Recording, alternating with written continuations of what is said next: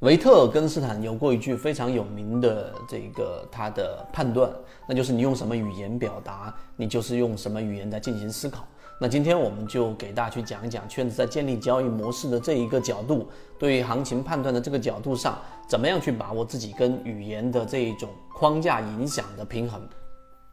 首先，第一个我们要明白这一波市场的调整啊，最重要的并不是去理解它为什么调整，而是去把握它这一波调整所带来的这一种低吸，这一种出现了百分之二十甚至百分之三十调整下来的这种超跌的低吸机会。那当然，我们刚才也讲了这个话题，为什么我们圈子在这个到现在为止六百多个三分钟视频，甚至还在不断不断的每天更新。以及每一周到现在已经两百多次的这一种直播的所有记录，啊，第两百二十一了，马上对吧？我们的这一种长时间的表达，长时间的观点的明确的这一种，呃，给大家可记录、可追溯的这一种，呃，传递是什么原因呢？那这里面就得回到我们刚才说的，一开始维特根斯坦说那个话语，就是你到底用什么语言来表达，就决定了你用什么语言来进行思考。每个人的语言是不一样的，所以每个人的思考模型也是不一样的。而我们在铸建自己交易模式的过程当中，实际上更多的最有帮助的不是感性，而是理性。这是第一点我们要讲的。第二个，圈子之所以不断不断的在输出这样的一个内容，为什么我们不用视频直播的方式？为什么我们不用文字记录的方式？当然，我们有一部分是文字记录的，而是要告诉给大家，其实维特根斯坦的那句话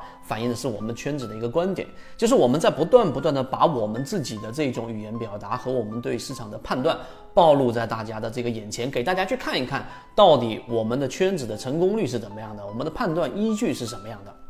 所以在直播当中，我们一直啊认为用语音直播的方式是最好的一种方式，而不是视频直播，因为它的这一种呃视频直播所需要投入的这一种精力也好，或者说是你投入的这个你的带宽也好，都是比较大的，而语音就可以让我们专注于我们的整个判断和我们的思考方式，这是圈子。啊，只能说很用心的在去做的一件事情，是因为我们尽可能的想把我们认为已经有效的交易模式的模型展示给大家，然后大家可以从中取到自己有用的方式。这是第二点。第三点，市场这一波调整已经发生了，那我们又再一次的给大家演示，在市场当中最重要的两个因素，第一个是大盘，第二个是节奏。大盘不用我多说了，我们从年初就一直告诉给大家要等待机会，等待号角。而我们所说的节奏，在以短期视角来说，二十二号我们告诉给大家，下一周为什么会出现大面积调整的概率会比较大，我们告诉给大家了。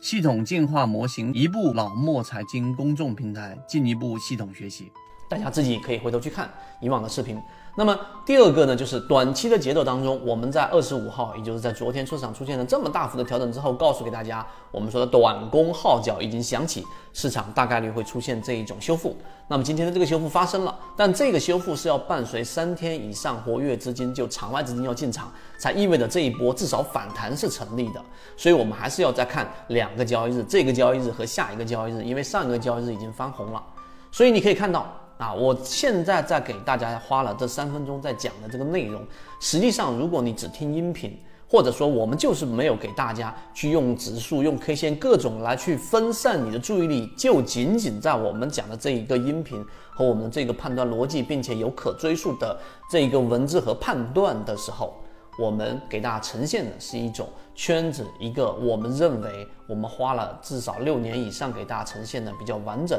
可靠的这一种。引领模型，如果你对这个引领模型，你花哪怕是三十分钟、二十分钟去检验一下我们对于市场的判断，你就知道在市场当中交易节奏是一个非常重要的关键。所以现在如果在核心圈子当中，大部分人可能仓位已经非常非常轻了，而如果你是一个还暂时没有自己交易模式的，你就得停下来思考了。思考什么呢？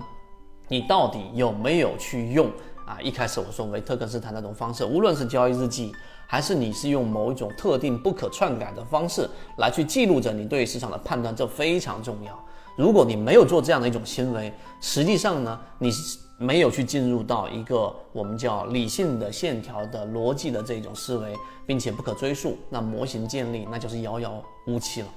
所以今天我们讲这个内容，可能涉及到一部分哲学，也涉及到我们自己可验证的交易模式，并且后面我们还在不断不断的验证，告诉给大家。那啊，当然后面还有很多内容，时间我没有办法压缩在这里。呃，但是要告诉给大家，一季报来了，对吧？我们所说的这个四月底就公布完毕了，很多人把思维、把自己的注意力全部集中在好。我看到大部分的机构的这种仓位已经降到了历史最低，那我认为现在未来的行情可能是慢慢的熊市了。但是我们的判断却不是如此，我们的判断是，实际上这波调整是足够的快速，并且是有增量资金进场的，所以我们判断新的资金进来，它一定不会是大面积的从某个板块里面集中。这种喷发，按照以往的这个市场经验，它一定会是在不同的我们叫重个股轻大盘的角度上，超跌的、有价值的、落难校花的这种标的出现一波上涨。那么这种。